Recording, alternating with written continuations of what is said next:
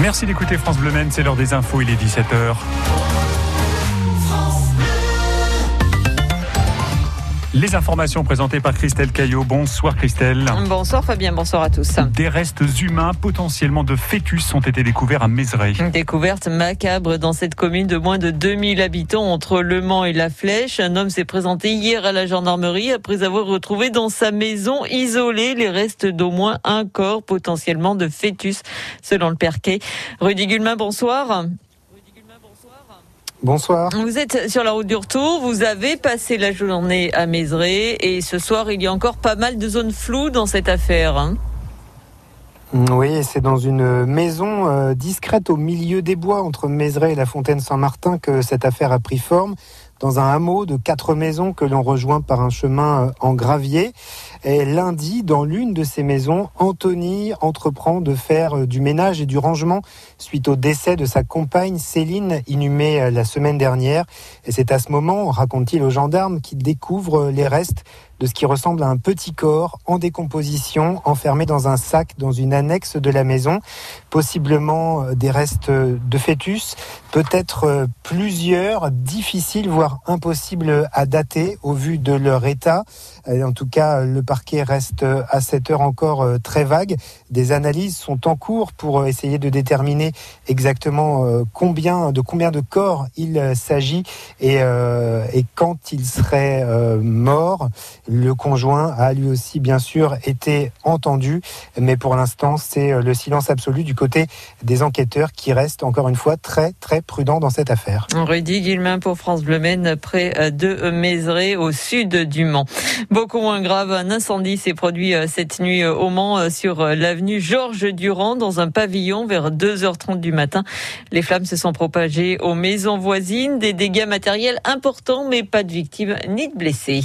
La lutte contre le coronavirus en France et la Haute Autorité de Santé qui préconise une dose de rappel pour les plus de 65 ans et les personnes fragiles. Elle a rendu un avis favorable à la mi-journée. Même chose pour toutes les personnes susceptibles de développer une forme grave de la maladie. Une préconisation basée sur des fondements scientifiques. Anne Le Gall. Et voilà, la HAS recommande cette dose de rappel pour les personnes âgées de 65 ans et plus, ainsi que pour toutes celles qui présentent des comorbidités, diabète, obésité, certains cancers ou troubles psychiatriques notamment. Cette catégorie des plus de 65 ans correspond à celle à qui on propose déjà la vaccination contre la grippe, avait indiqué hier Olivier Véran. Et dans son avis, la HAS propose d'ailleurs que le gouvernement étudie la possibilité de vacciner les personnes âgées concernées en même temps contre le Covid et la grippe saisonnière pour simplifier l'organisation la HAS recommande par ailleurs de privilégier les vaccins à ARN messager pour cette campagne de rappel.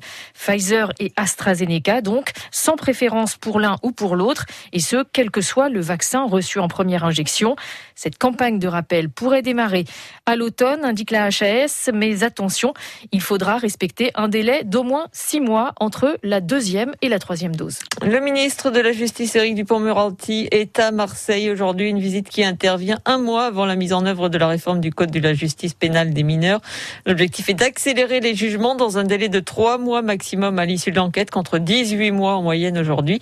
Une visite qui intervient après une série de fusillades mortelles, des moyens supplémentaires pour la justice et notamment euh, des magistrats seront alloués à Marseille, a déclaré le ministre lors de sa visite. Emmanuel Macron va d'ailleurs se rendre à Marseille la semaine prochaine. Le chef de l'État doit annoncer un grand plan pour la ville un plan à plus d'un milliard d'euros qui servira notamment à rénover les écoles et le réseau de transport de la ville. L'Afghanistan au cœur des questions du sommet du G7 qui se tient en ce moment à Londres. Le Royaume-Uni et la France réclament le maintien de la présence militaire américaine au-delà du 31 août pour continuer les opérations d'évacuation. Les talibans mettent déjà en garde les États-Unis. En France, l'accueil des réfugiés afghans fait polémique.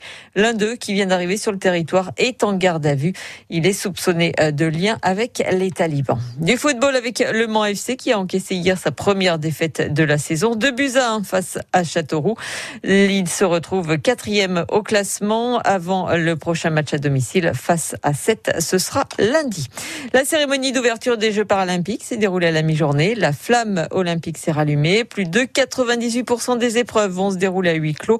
Pour les 4400 sportifs en lice, il n'y aura quasiment pas de public donc, mais l'objectif ce sera de décrocher l'un des 539 titres.